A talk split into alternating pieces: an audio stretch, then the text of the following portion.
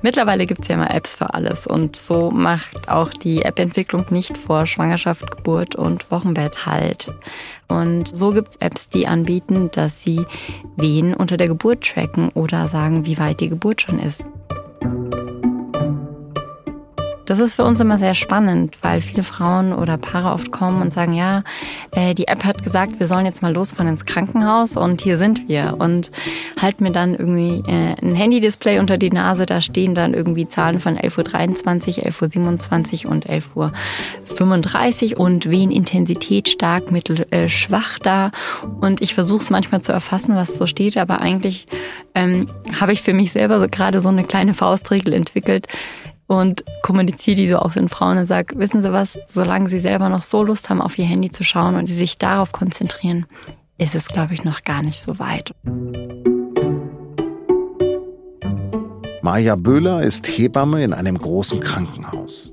Ihr Alltag kann wunderschön und lustig sein, aber auch dramatisch und anstrengend. In diesem Podcast erzählt sie Geschichten aus ihrem Alltag. Diesmal über Apps in der Geburtshilfe.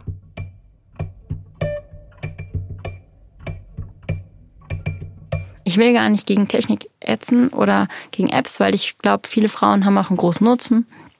Zum Beispiel Schwangerschafts-Apps ist einfach spannend, dass man sagt, sozusagen die Kindsentwicklung und auch, was das Kind so kann, welche Entwicklungsschritte das Kind schon im Mutterleib so durchmacht und lernt, ne? zum Beispiel Gehörentwicklung, ähm, Sehentwicklung und solche Sachen.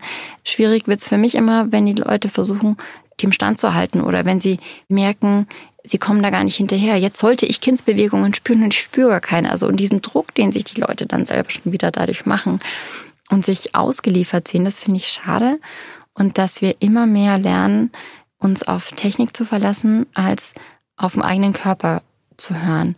Gerade die Geburt ist einer wirklich der wenigen Prozesse oder Ereignisse in unserem Leben, wo wir eigentlich uns wirklich mal darauf einlassen könnten und einfach nur vom Körper lenken lassen könnten. Ein vergleichbares Event ist einfach Sex. Und wenn ich da jemanden sagen würde, und was sagt seine App? Wie oft ähm, knutscht er noch in der Position? Wann ist jetzt wieder Zeit für einen Stellungswechsel? Also das würde ja auch keiner machen, weil da macht man einfach, wonach man sich fühlt. Und genauso sollte man es bei einer Geburt einfach auch machen und sich da nicht jetzt sagen lassen, du musst jetzt übrigens das spüren und das muss jetzt, der Punkt ist jetzt, wo du das tun solltest, sondern fangt doch mal wieder an, in euch selber reinzuspüren und das zu erkennen. Und das finde ich diesen Punkt, der mich, glaube ich, daran manchmal vielleicht ärgernd, aber auch manchmal einfach auch nur schmunzeln lässt. Und ich bin ja selber total handysüchtig, glaube ich, muss ich, muss ich zu meiner Schande gestehen. Aber was die Schwierigkeit für eine App ist, für die Geburt oder die einem anzeigen soll, wie weit die Geburt fortgeschritten ist, ist, dass ich als Frau, die das erste Kind bekommen habe, vielleicht gar keinen Vergleich habe. Da schätze ich eine Wehe als stark ein, die eigentlich noch, noch vielleicht gar nicht so eine Intensität hat, die unbedingt zur Muttermundseröffnung führt. Und dementsprechend messen die Apps oft nur die Zeit, also die Abstände zwischen den Wehen, aber die Intensität, die ich eingeben muss, die ist halt sehr variabel von Frau zu Frau und so linear und stupide einem Muster folgen, tun Geburten nun mal nicht. Und das eben in der App abzubilden, ist, glaube ich, aktuell noch relativ schwierig. Der Vorwurf sozusagen gilt jetzt nicht, dass Hebammen sich in ihrem Beruf bedroht fühlen durch Apps. Wenn das mich ablösen kann, na dann, viel Spaß damit, das glaube ich gar nicht. Weil ich kann das anders einschätzen. Ich möchte auch einfach die Frauen anders erfassen und das nicht auf ein technisches Gerät reduzieren. Das ist ja auch selbst für uns Hebammen immer schon eine schwierige Aufgabe einzuschätzen, wo steht die Frau in der Geburt? Wie kann ich es einschätzen? Wie kann ich es auch wirklich von unterschiedlichen Sachen abhängig machen, dass die Geburt voranschreitet? Das ist für mich als Mensch schon schwierig. Von daher wäre ich jetzt überrascht, wenn eine App das relativ einfach und schnell hinkriegen kann. Ich glaube, das ist einfach in den letzten, ich würde mal sagen, drei bis vier Jahren häufiger geworden, dass Frauen solche Apps nutzen. Und wie gesagt, ich kann es nachvollziehen, wir nutzen Apps in jedem Bereich. Ne? Ob ich meine Einkaufsliste damit tracke oder meinen Zyklus oder auch nur meinen sportlichen Erfolg in manchen Dingen. Das ist halt einfach eine Normalität geworden und deswegen ist es auch total verständlich. Und das Angebot von Apps geht halt eben nicht nur über Wehen tracken, sondern eben auch über die Schwangerschaft bis hin zu Rückbildungsübungen oder auch Gewichtsentwicklung vom Baby oder Still-Apps. Das sind meine allerliebsten Freunde. Das auch im Wochenbettbesuch wird mir das Handy dann entgegengestreckt und dann soll ich da rauslesen, wie viel wann getrunken wurde und dann gibt's einen Minutendurchschnitt an der linken Seite und einen Minutendurchschnitt an der rechten Seite. Und das finde ich total witzig, weil die meisten Frauen können eigentlich ganz gut spüren, an welcher Seite das Baby zuletzt getrunken hat, weil sich das tatsächlich ein wenig leerer oder nicht so voll anfühlt. Aber statt so mal kurz hinzuspüren, ist nochmal auf die App geguckt und es sagt halt auch nichts aus. Also wenn jetzt ein Kind 38,3 Minuten getrunken hat, ist es nicht besser oder schlechter als bei 27 Minuten, weil das sind einfach menschliche und körperliche Prozesse, die lassen sich da nicht erfassen. Aber ich finde es eben spannend, dass wir als Mensch so eine Neigung dazu haben, wir wollen alles erfassen und alles ausrechnen und, und Zahlen sind dann irgendwie spannend, dass alles messbar gemacht wird.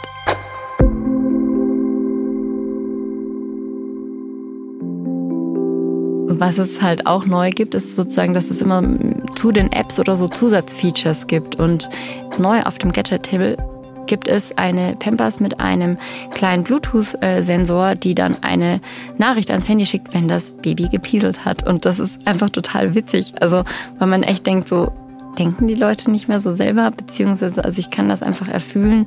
Manchmal kann man das auch hören, ob ein Baby gerade in die Windel gemacht hat oder riechen. Da brauche ich wirklich keine Info über mein Handy, dass ich jetzt vielleicht mal nach meinem Kind schauen könnte. Also das finde ich, da gibt es einfach manchmal auch absurde Entwicklungen. Ich finde es einfach schade, dass da bin ich vielleicht altmodisch und gehe nicht mit der Zeit. Und natürlich, in der Schwangerschaft ist es für viele Frauen immer ein großes Feld, worüber sie nichts wissen und wo einfach auch der Wunsch da ist, einfach maximale Sicherheit zu haben, auch auch sich selber optimal irgendwie zu verhalten, auch sich gut zu ernähren und dementsprechend einfach viele Themen da sind, mit denen sie sich beschäftigen. Und dann ist halt einfach der Griff aufs Datenangebot halt da und das verstehe ich auch.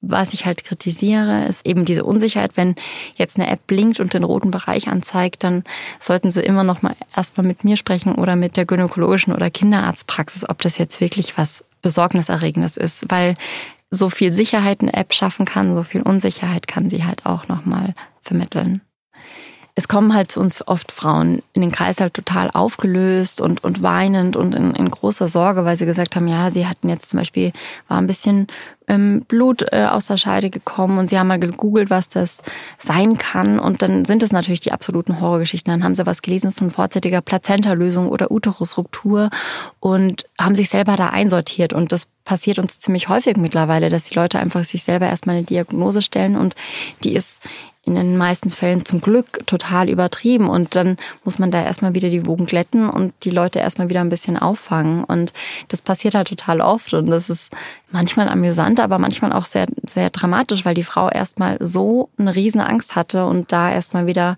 runterkommen muss. Man sagt ja immer, don't Google with a Kugel.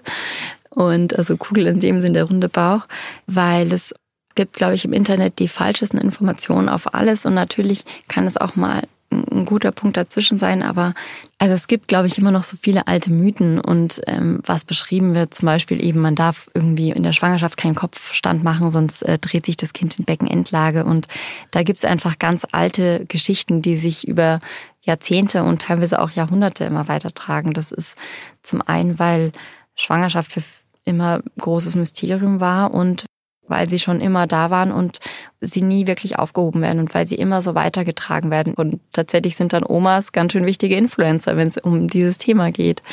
Was halt jetzt im Internet einfach immer mehr passiert, ist halt das Ammenmärchen und Aberglauben, den mir früher irgendwie die Nachbarin als gut gemeinten Tipp mitgegeben hat, jetzt im Internet kursieren und dazu hunderttausendfach Informationen dazu mir entgegenkommen. Also wenn früher mir die Frauen halt erzählt haben, ja, die, die Schwiegermutter hat mir das gesagt und jetzt bin ich ganz verunsichert und das ist halt eine Stimme, dann kann man das da noch ein Gegengewicht irgendwie entgegensteuern.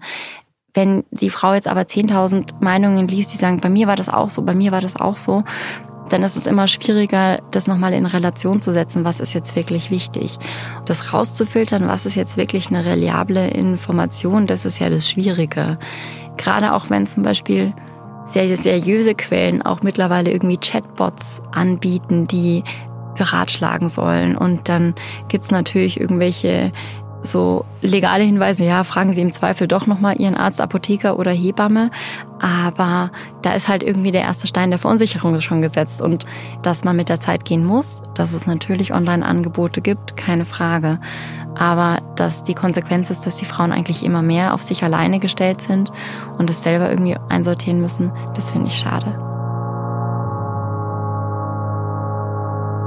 Das andere ist, gerade jetzt der Hebammenmangel, Versorgungsmangel auch, auch in der Frauenarztpraxis bei der Vorsorge ist eigentlich kaum Zeit für irgendwelche Fragen. Und ähm, viele Frauen finden auch keine Hebamme und die einzige Möglichkeit, die sie gefühlt einfach für sich nur noch haben, ist, sich irgendwo Informationen aus dem Internet zu beschaffen und sei es da irgendein Mütterforum oder sei es halt eben auch eine App.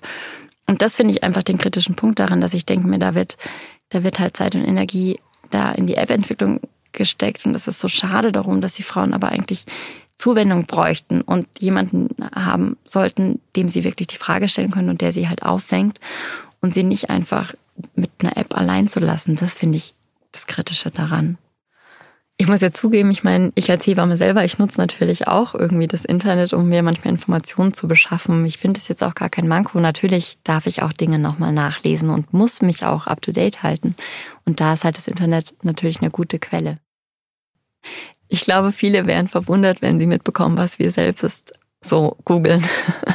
Zum einen sind es natürlich medizinische Datenbasen, zum Beispiel Informationen über Medikamente oder auch natürlich manchmal über Krankheiten oder Therapien, die wir auch mit nachschauen. Und das ist insofern natürlich auch legitim, weil besser wir versichern uns nochmal rück bei spezielleren Sachen, als dass wir es irgendwie auch so halb noch aus dem Kopf, ich habe da mal gelernt irgendwann und das ist natürlich auch neuer Umgang mit Wissen und Medien. Die Frage ist nicht, ich muss nicht alles wissen, sondern ich muss wissen, wie ich mit dem Wissen umgehe und wo ich es mir beschaffen kann. Aber von daher ja, auch wir Hebammen und auch wir Ärzte googeln ähm, manchmal auch Symptome beziehungsweise Erkrankungen, ob das so passt oder auch die passenden Therapien. Es gibt auch tolle Foren und es gibt gerade auch ein Hebammenforum, das ich selber wirklich nutze und da auch merke, was ich alles lernen kann, auch von Kollegen und wie man sich halt eben im Verbund auch eine breite Kompetenz sozusagen aneignen kann, weil ich von so vielen dann gegenseitig lernen kann. Ich weiß natürlich genau, wohin ich gehe. Ich weiß dann auch, wo ich es gegebenenfalls nochmal nachlese oder wozu ich dann mehr wissen möchte. Also es gibt halt ein Hebammenforum, da kann man natürlich dann fragen, ich habe jetzt den und den Fall, zum Beispiel in der Wochenbettbetreuung, das Kind nimmt nicht gut zu, was würdet ihr mal raten? Und ähm, dann kommen da vielleicht verschiedene Tipps und dann kann ich ja natürlich immer noch mal selber nachlesen, ob das jetzt in Frage kommt, ob ich das einen hilfreichen Tipp finde oder nicht. Also so wie jeder Mensch es wahrscheinlich nutzt in seinem Alltag oder halt auch vielleicht in seinem beruflichen Alltag. Das Internet ermöglicht ja auch eine Form von mehr Ehrlichkeit und da geht tatsächlich für mich auch so ein bisschen der Trend hin. Zum Beispiel, dass Blogs oder Influencer, also Mütter-Influencer, Mama-Blogger auch einfach oft nochmal viel ehrlicher sind, als es früher war. Es geht auf manchen Kanälen bestimmt um den schönen Schein und, und sie posten Bilder zehn Minuten nach der Geburt, sind aus dem Ei gepellt und mit dem Wahnsinns-Make-up und sehen so toll aus, wie ich es noch nicht mal für eine Feier hinkriege auszusehen. Aber es gibt ja auch die Gegenbewegung, nämlich sozusagen the real postpartum. Also wie schaut das Wochenbett wirklich aus? Und Frauen, die sich zeigen in Netzunterhosen aus dem Krankenhaus und zeigen, wie so ein Bauch nach der Geburt aussieht, nämlich nicht flach nach fünf Minuten, sondern auch noch ausladend, noch sogar einige Tage oder sogar viele Wochen. Und das finde ich auch eine ganz schöne Entwicklung. Und da geht zum Beispiel einfach echt der Trend hin, mehr Ehrlichkeit. Und das ist für viele Frauen auch ganz beruhigend. Ich schaue mir natürlich öfter mal irgendwie Geburten auf YouTube an oder auf Instagram und dann geben werden einem immer wieder neue Dinge vorgeschlagen und es sind viele Dinge dabei, die mich nicht interessieren oder wo ich echt ein bisschen mit den Augen rolle, wenn ich das dritte inszenierte Schwangerschaftsfoto sehe und alles perfekt erscheint. Aber ich glaube, es gibt dann immer mal dazwischen wieder Bilder, wo man kurz hängen bleibt und merkt, hey, ähm, sieht irgendwie anders aus. Oder es gibt eben Hashtags mit Postpartum oder Real Life Postpartum oder Real Life of a Mom, bei denen man einfach finden kann, wie schaut es irgendwie aus, wie geht's anderen Müttern. Und da kann man, glaube ich, ganz gut nach einigen Begriffen suchen, die einem vielleicht helfen könnten. Und das ist auch wieder was, wo ich sage, das ist eine tolle Chance, wenn ich Frauen versuche zu erklären, wie so eine Geburt abläuft, wie man sich manches vorzustellen hat, wie man sich unter der Geburt bewegt, wie das ist, wenn der Damm sich dehnt. Das kann ich Ihnen jetzt mittlerweile mit tollen Bildern zeigen, die auch gut gemacht sind, auch sensibel aufgenommen sind. Auch wenn die Kinder nach der Geburt rauskommen, sind die meisten so ein bisschen bläulich von der Hautfarbe oder zumindest dunkelrot und nicht so quietsche-rosa. Das kann ich Ihnen zeigen und das finde ich total toll. Und das kommt natürlich nur zustande, weil auch Leute vielleicht unter der Geburt Bilder machen.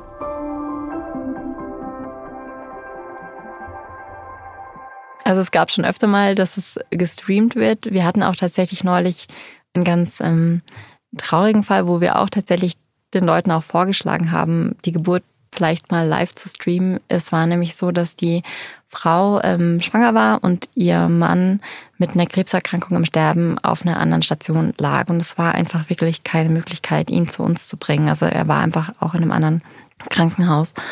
Und wir wollten halt nicht, dass der Vater der eh nicht mehr wahrscheinlich viel Zeit mit seinem Kind erleben kann, auch noch die Geburt verpasst. Und dann haben wir der Frau halt vorgeschlagen, also wenn es für sie in Ordnung wäre, für uns wäre es okay, dann ähm, machen wir das halt einfach per, per Videotelefonie mit ihm. Und so hat dann der Vater seine, die Geburt von seinem Kind trotzdem irgendwie miterleben können. Und ich hoffe, es war auch eine schöne Sache für ihn. Und die werdende Mutter hatte noch ihre Schwester dabei, die sie begleitet hat.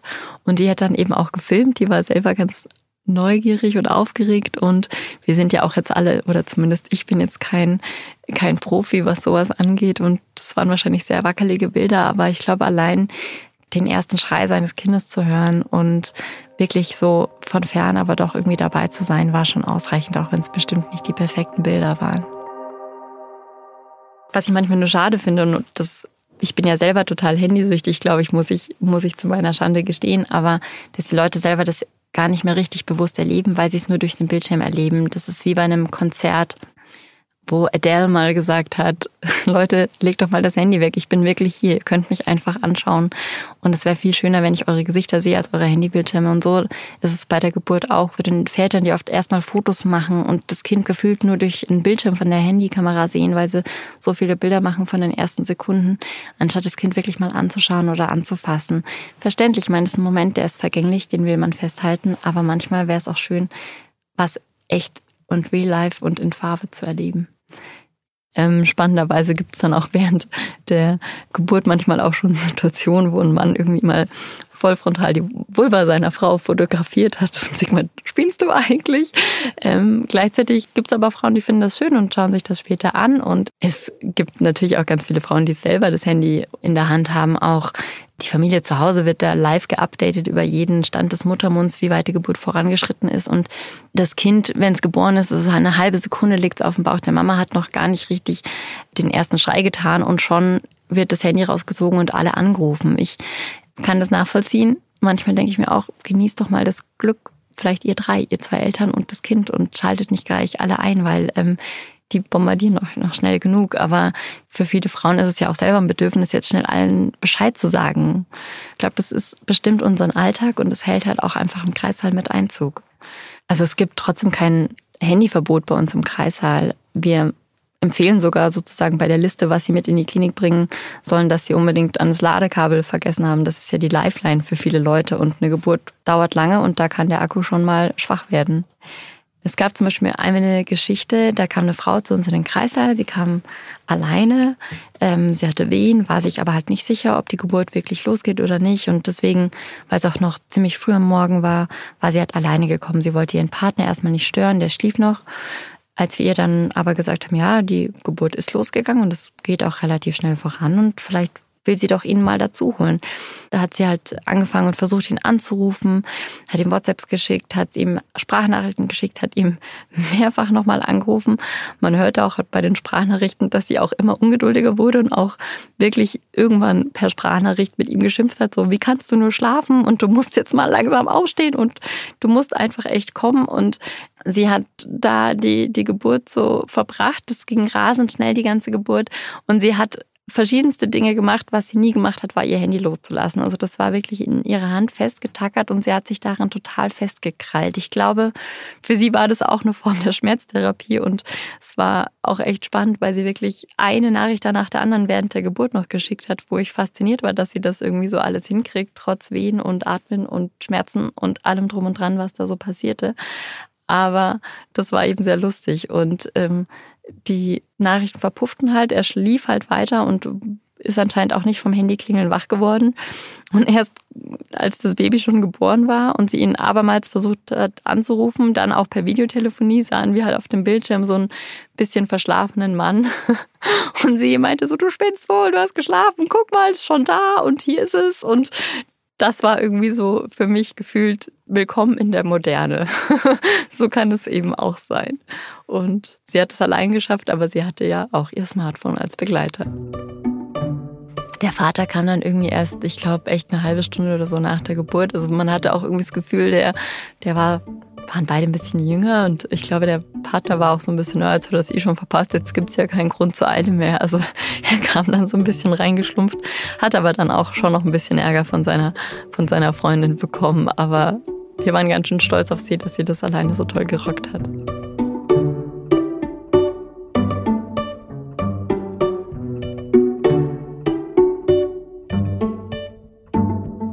Der SZ-Magazin-Podcast wird produziert von Laura Terberl, Carlo Sarski und Vincent Vitus Leitgeb. Mitarbeit bei dieser Folge Julia Ongert und Corbinian Guggenmoos. Alle Folgen finden Sie auf sz-magazin.de-podcast. Viele Geschichten aus dem Kreissaal hat Maya Böhler auch in ihrer SZ-Magazin-Kolumne Die Wehenschreiberin veröffentlicht. Sie finden sie unter sz-magazin.de-wehenschreiberin. Das Buch zur Kolumne ist im Goldmann Verlag erschienen.